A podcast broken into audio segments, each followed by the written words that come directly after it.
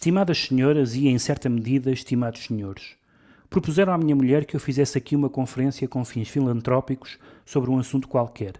E então, se é uma conferência, pois seja uma conferência. Para mim é absolutamente indiferente. É claro que eu não sou professor e não possuo títulos científicos, mas não obstante, em todo o caso, há já 30 anos que, sem parar, pode-se até dizer com prejuízo da minha própria saúde, etc., trabalho em assuntos de caráter rigorosamente científico. Medito e por vezes até escrevo, imaginem os senhores, artigos científicos. Quer dizer, não propriamente científicos, mas desculpem a expressão, a modos que científicos. Entre outros, nestes últimos dias escrevi um enorme artigo intitulado Os Malefícios de Alguns Insetos. As minhas filhas gostaram muito em especial da parte que tratava dos percevejos, mas eu, depois de o ler, rasguei-o, porque afinal, por mais que se escreva, não é possível dispensar o inseticida. Em nossa casa até no piano há percevejos. Como tema da minha conferência de hoje, escolhi, por assim dizer, os malefícios que o uso do tabaco causa à humanidade. Eu próprio fumo, mas a minha mulher mandou-me falar hoje sobre os malefícios do tabaco e, portanto, estamos conversados. Do livro que vem para encher novembro, Peças em um Ato de Anton Chekhov, edição da Relógio d'Água. São oito textos curtos, uhum. com tradução de António Pescada. uma espécie de sumário de tudo o que viria a escrever depois, Pedro. Sim, os, os textos do Chekhov, se fossem eles uh, os sketches humorísticos com que ele começou a carreira, fossem os contos, fossem as peças curtas ou longas, tem uma espécie de rede de remissões há personagens, situações uh, e, e, e, frases que aparecem uh, de uns para os outros repetidos, ensaiados, retomados, um, e de facto, embora um, estas peças sejam, digamos que, divertimentos, pelo menos seis delas são apresentadas como farsas, destas oito, um, quase tudo farsas conjugais, um, um, umas sobre uh, pretendentes, outras sobre noivos, outras sobre pessoas casadas há muito tempo e com uma visão bastante, bastante cética quanto, às, quanto à felicidade conjugal, que era a do próprio Chekhov, aliás. Um, mas mas estas, estas peças valem muito pelo, pela maneira como ele joga com, com esses uh, artifícios, com a maneira como ele, por exemplo, fala do, como ele mostra, aliás, os discursos enfáticos e emproados que não querem dizer grande coisa, ou, as, ou, as, ou os bordões de linguagem que as pessoas repetem uh, para, para, para as ajudar a, a, falar de uma forma mais, mais uh, conveniente ou mais uh, cómoda, digamos assim. Há uma personagem a certa altura que é um, um autêntico general, como ele é apresentado e que na, na verdade é um, um, falso general contratado para brilhantar uma festa e que quando é confrontado, ele é da Marinha, e que quando, ele é, quando é confrontado com a sua identidade começa, numa aliás tiradas divertidíssimas, a falar de termos náuticos e só começa a, a debitar termos náuticos uh, e portanto são, são, é sempre esta este um, uh, equilíbrio entre a comédia e a tragédia de que o Chekhov é talvez o maior escritor uh, o maior escritor de tragicomédias, digamos assim, da, da, certamente a história do teatro e, e, e, e, algum dos da história da literatura também. E havendo esse poder de síntese nestes, presente nesses textos curtos, uh, ficam mais a nu as características das personagens?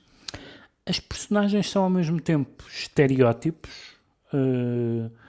nomeadamente o estereótipo do latifundiário, mais ou menos ocioso, ou do bêbado, ou do artista lamuriento, há assim umas... mas ao mesmo tempo ele faz sempre qualquer coisa interessante com esses estereótipos.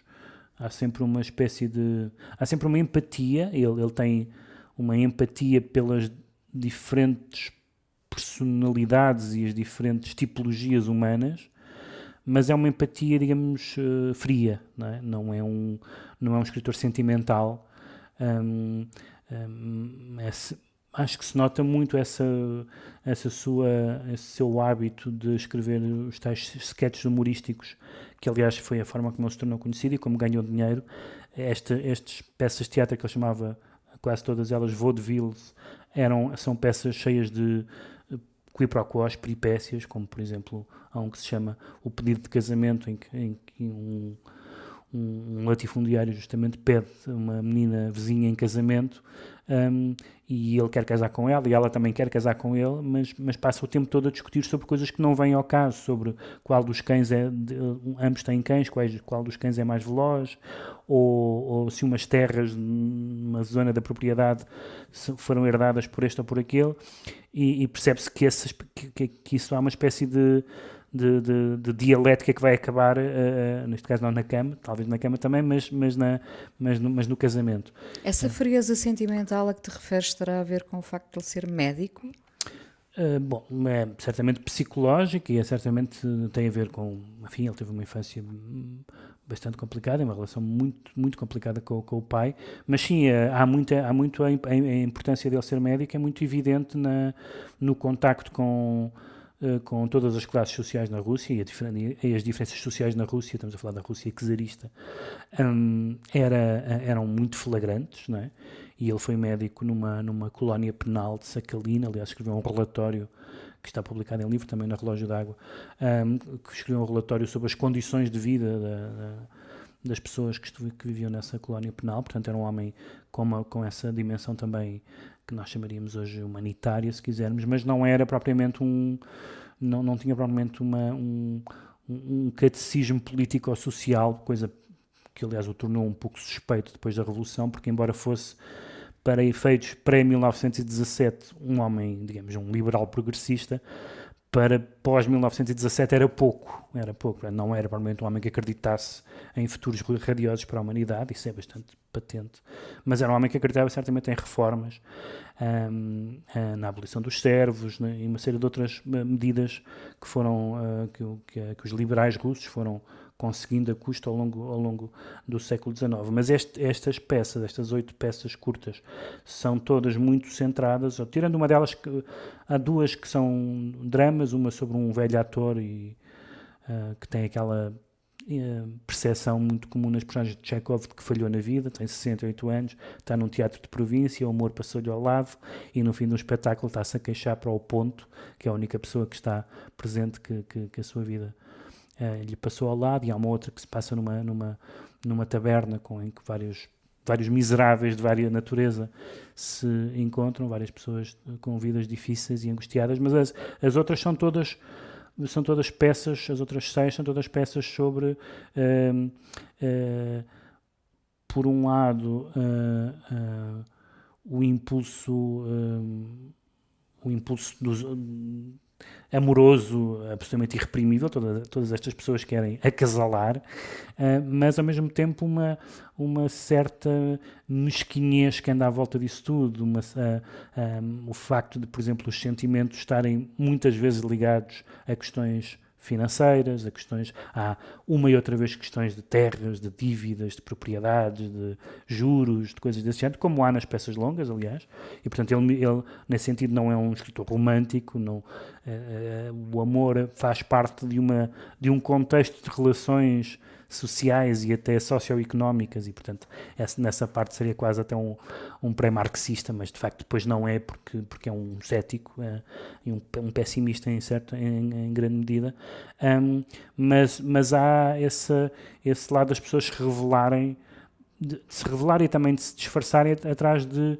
de discursos, quer sejam pedidos de casamento, quer sejam relatórios, do, uh, relatórios e contas de um banco, quer sejam uh, uh, outro, outro tipo de, de, de discursos e de, e de, quer discursos no sentido próprio, quer de tiradas longas. Todas as pessoas que têm aqui tiradas longas em geral estão a fazer figuras tristes,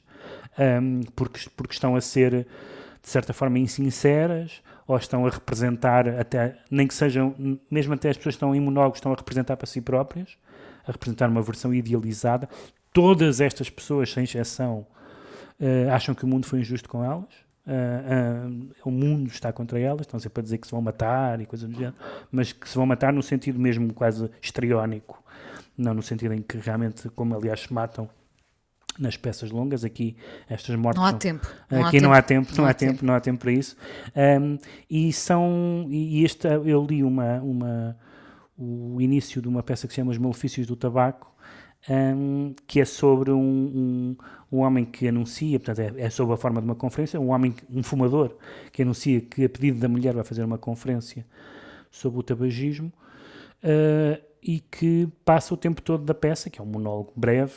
passa o tempo todo da peça a queixar-se da sua vida doméstica, como é horrível. Dos e, percevejos? E, dos, dos e o percevejo é o, é, não é o pior do que ele conta, e depois percebes que os malefícios são mais, menos, são mais os malefícios conjugais do que os malefícios uh, do tabaco, que para ele não é um tema.